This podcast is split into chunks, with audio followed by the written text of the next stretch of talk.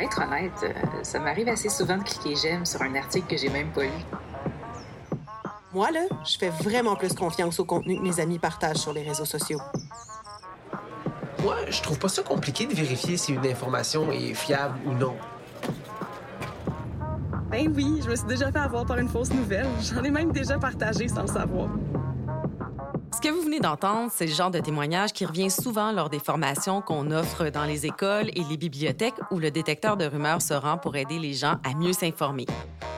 Depuis quelques années, des journalistes scientifiques donnent ainsi des trucs pour départager le vrai du faux, vérifier la fiabilité d'une source et même des astuces pour savoir si une étude scientifique est crédible. Pour souligner le 45e anniversaire de l'agence Science Presse, on a eu l'idée d'une série de trois courts épisodes pour partager avec vous les astuces du détecteur de rumeurs pour mieux s'informer. Dans ce premier épisode, on vous livre nos trucs faciles pour éviter de tomber dans le panneau des informations douteuses et de les partager.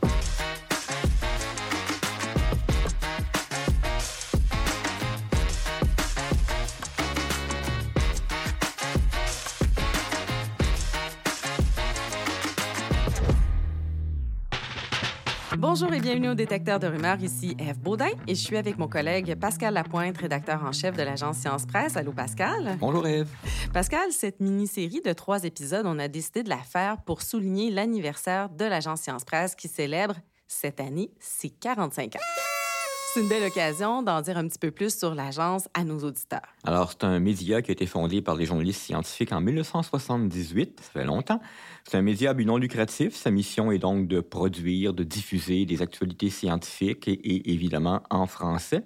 Et c'est une agence de presse, donc ça veut dire un média dont la mission première est de distribuer ses articles à d'autres médias. Et parmi nos particularités, ben, à peu près tous les journalistes scientifiques vétérans au Québec qui ont fait leur première classe. Yannick Villedieu ou longtemps après lui, Jean-René Dufort. Et on a aussi donné naissance au magazine les débrouillards. Ben oui, ça c'est un beau fait d'armes. En 1981, ce qui allait devenir un jour les débrouillards est né à l'agence sous la forme d'une toute petite chronique qui s'appelait Je me petit débrouille. Et encore aujourd'hui, l'agence Science Presse, c'est la seule agence de presse francophone spécialisée en sciences. En effet. Donc, ça a toujours été une petite équipe, mais euh, elle s'est agrandie en 2016 quand on a créé la rubrique de vérification des faits, le détecteur de rumeurs. Le but premier de cette rubrique-là, c'était de lutter contre la désinformation, c'était de déboulonner les fausses nouvelles.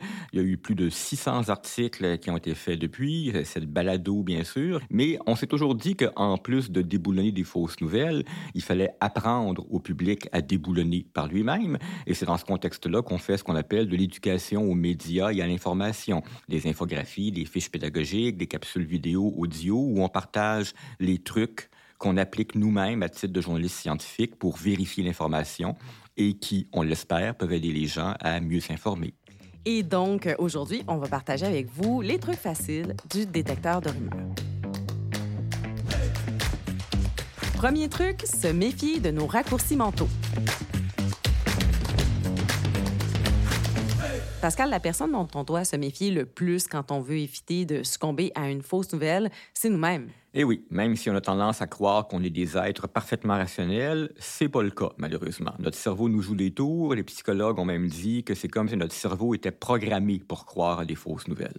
On emprunte des raccourcis mentaux pour traiter l'information plus vite, sans qu'on en soit conscient. C'est ce qu'on appelle des biais cognitifs. Ils peuvent nous mettre à risque de désinformation parce qu'ils court-circuitent notre esprit critique.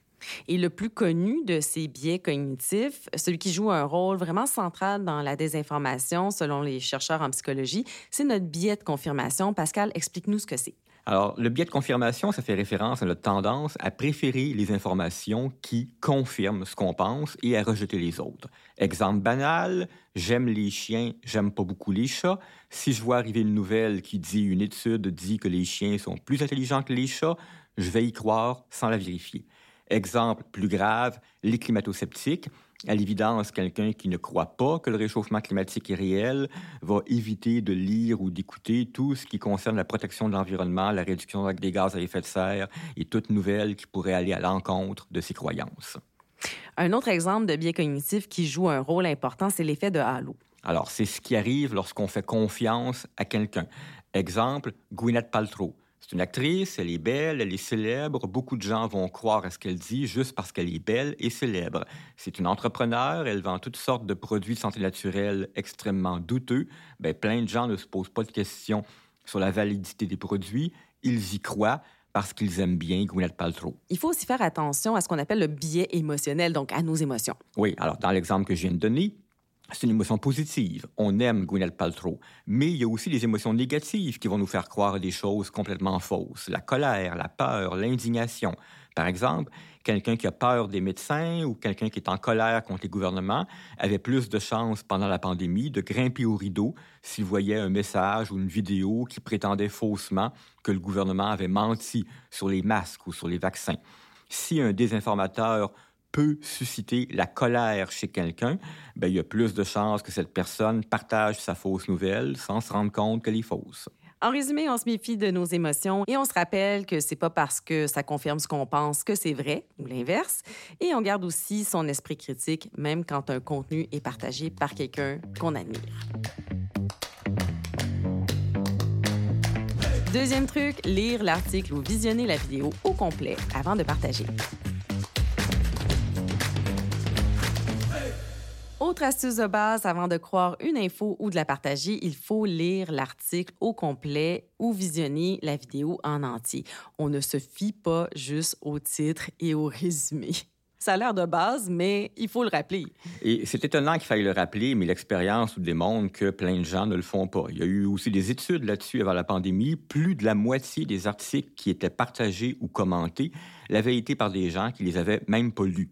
Alors, évidemment, ça ne veut pas dire que tout ce qu'ils ont partagé était faux, mais dans le lot, il y avait de fausses informations et c'est comme ça que se propage. Des gens veulent y croire, ils se fient juste au titre ou à la photo et ils partagent. Alors, ajoute à ça le problème de l'algorithme des réseaux sociaux. Plus on partage, plus on clique sur j'aime, plus ça fait monter ses publications dans les algorithmes. Et ça, peu importe qu'elles soient vraies ou fausses. Rappelons-le, ce qui compte pour les compagnies qui gèrent les réseaux sociaux, c'est que la publication génère de l'engagement. C'est pas sa véracité qui est important. En effet, donc c'est important de se donner pour règle de ne pas aimer, commenter ou partager une information sans l'avoir lue ou visionnée au complet. Troisième truc, vérifier la crédibilité de la source. Pascal, vérifier la crédibilité de la source, c'est toujours important, mais ça l'est encore plus quand on est sur les réseaux sociaux où toutes les sources sont présentées sur le même pied d'égalité. Oui, il n'y a aucune distinction sur les réseaux sociaux entre les contenus qui proviennent d'une source solide et ceux qui proviennent d'une source dont on n'a aucune idée de la provenance. Tout est présenté sur un pied d'égalité. D'où l'importance, avant de partager une nouvelle, si vous êtes par exemple sur le site monblogamoi.com, ben, minimalement c'est qui ça. Si c'est un site sérieux, il devrait y avoir minimalement un onglet à propos de nous ou About Us en anglais. On trouve ça aussi sur YouTube. Si cette personne-là, si l'auteur ne dit nulle part qui il est, méfiance. Est-ce que tu peux nous donner des exemples concrets de sources crédibles? Alors, des médias, des sites gouvernementaux, des publications scientifiques, ces sources-là n'ont pas intérêt à mentir parce que c'est leur crédibilité qui est en jeu. Dans le cas des médias crédibles, ils ont un code de déontologie. Les journalistes euh, peuvent perdre leur emploi carrément lorsqu'ils ont menti. En comparaison, on a vu beaucoup de YouTubeurs ou de TikTokers ces dernières années pour qui tout ce qui compte, c'est pas d'avoir dit la vérité, c'est d'attirer le maximum de clics. Mm-hmm. Et la fiabilité d'une source aussi peut varier en fonction des sujets, évidemment. Ben, par exemple, s'il y a une crise de verglas ou des inondations ou des pannes d'électricité majeures, la police, les pompiers, Hydro-Québec, ça, ça va être de bonnes sources. OK, donc on vérifie la crédibilité de la source avant de partager. Quatrième truc, vérifier la date de publication. Vérifier la date de publication, c'est un truc très rapide qui n'en reste pas moins important, surtout pour les sujets qui évoluent vite, comme la guerre en Ukraine ou les sujets scientifiques. On a l'exemple des masques qui revient régulièrement à l'agence Science Presse. On a des gens qui vont nous citer un article de Radio-Canada qui dit On n'est pas sûr que les masques fonctionnent. Quand on regarde la date, c'est un article de mars 2020. Alors à ce moment-là, c'est vrai, on ne savait pas encore si les masques fonctionnaient ou pas. C'est plus le cas maintenant. Alors dans cet exemple-là, l'article peut venir d'une source fiable, Radio-Canada, mais l'information est simplement plus à jour. Donc vérifier la date, c'est un autre truc facile à appliquer. Cinquième truc, valider l'information auprès d'une deuxième source. Valider l'information auprès d'une deuxième source fait sûrement partie des réflexes les plus importants à développer pour vérifier l'information. Évidemment, pour les journalistes, bon, on s'entend que pour le grand public, c'est pas toujours essentiel. Quand on sait que l'information vient d'une source sûre, comme les sources qu'on a décrites plus tôt, on n'est pas obligé de vérifier à tous les coups. Mais si on a des doutes, c'est évidemment super important. Oui, parce que c'est vrai quand même qu'on peut pas se mettre à tout contre-vérifier non plus. Là. Il y a juste 24 heures dans une journée, mais chose certaine, si une très grosse nouvelle vous arrive par Facebook ou Instagram ou TikTok, surtout si cette nouvelle-là vous choque ou vous surprend, ben, c'est important de vérifier auprès d'une deuxième source. Si un message provenant de monblogamoi.com vous annonce la mort de votre vedette préférée, dites-vous que c'est sûr qu'un grand média ou un magazine culturel va en parler d'une minute à l'autre. Donc, une simple recherche Google en utilisant les mots-clés de l'information qu'on veut vérifier, et si c'est sérieux, ben, on va rapidement trouver un texte journalistique qui confirme. Et qui sait, peut-être même qu'on va trouver un texte de vérification des faits qui déboulonne la fausse nouvelle. J'aime l'exemple du décès de la vedette parce que c'est le genre de fausse nouvelle qui revient pratiquement toutes les semaines euh, sur les réseaux sociaux. Et donc, bref, on se rappelle qu'il faut toujours trouver une deuxième source avant de partager, surtout si c'est une nouvelle étonnante. Sixième truc, analyser le message.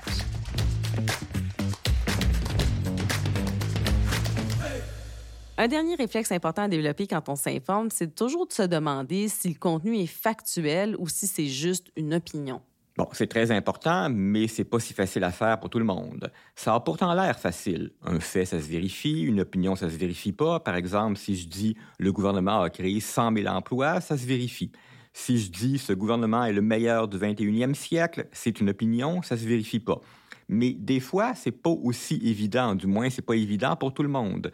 Si je dis la Terre se réchauffe et l'humain en est largement responsable, pour la majorité des gens, c'est un fait, mais pour une importante minorité, c'est une opinion. Il y a d'autres astuces aussi qui permettent de savoir si on est face à un texte d'opinion ou un texte factuel. Oui, alors le type de rubrique, par exemple, si on est dans un média, si vous voyez l'étiquette chronique, éditoriale, analyse, bon, ben, ce sont des gens qui donnent leurs opinions. Dans les médias traditionnels, ces rubriques-là sont identifiées par un bandeau ou par une section qui identifie l'opinion parce qu'on veut que les textes qui restent neutres, les reportages, soient eux aussi identifiés clairement. Ça va être le bandeau nouvelles ou news ou actualité. Le ton aussi et les mots qui sont employés sont des bons indices. Évidemment. Donc, le chroniqueur, l'éditorialiste va souvent parler au je. Un texte journalistique sérieux n'est pratiquement jamais au je. Par ailleurs, un texte journalistique sérieux va citer des sources. Euh, les jugements vont être attribués à quelqu'un. Pour reprendre mon exemple de tout à l'heure, un texte journalistique où il serait écrit Ce gouvernement est le meilleur du 21e siècle, eh bien, cette phrase-là va être entre guillemets et ce serait suivi par Déclare Monsieur Machin. Une règle générale qui s'applique aussi au texte d'opinion, une opinion devrait s'appuyer sur des faits et la personne qui offre son point de vue devrait donner ses sources pour que n'importe qui puisse les vérifier. Tout ce qu'on a dit dans les dernières minutes, euh, donc se méfier de ses biais cognitifs et de ses émotions, regarder la date de parution, lire ou visionner un contenu au complet, vérifier la crédibilité de la source, valider auprès d'une deuxième source et s'assurer qu'on nous livre des faits, ben en fait, ça peut se faire assez rapidement. Et il ne faut pas sous-estimer à quel point si on appliquait tous ces trucs très simples, on diminuerait de beaucoup la quantité de désinformation qui circule. Ben voilà, j'espère euh, que l'épisode vous a plu. Si vous voulez en savoir plus sur ce sujet ou découvrir nos ressources en éducation aux médias et à l'information, consultez notre site web ou écoutez les deux autres épisodes de cette série. Le détecteur de rumeurs est une production de l'agence Science Presse soutenue par le scientifique en chef, les fonds de recherche du Québec et le Bureau de coopération interuniversitaire. À la réalisation, Claudie Fortier-Saint-Pierre. Au mixage sonore, Jonathan Doyon. À la production et à l'animation, moi-même, F. Baudin. On se retrouve au prochain épisode.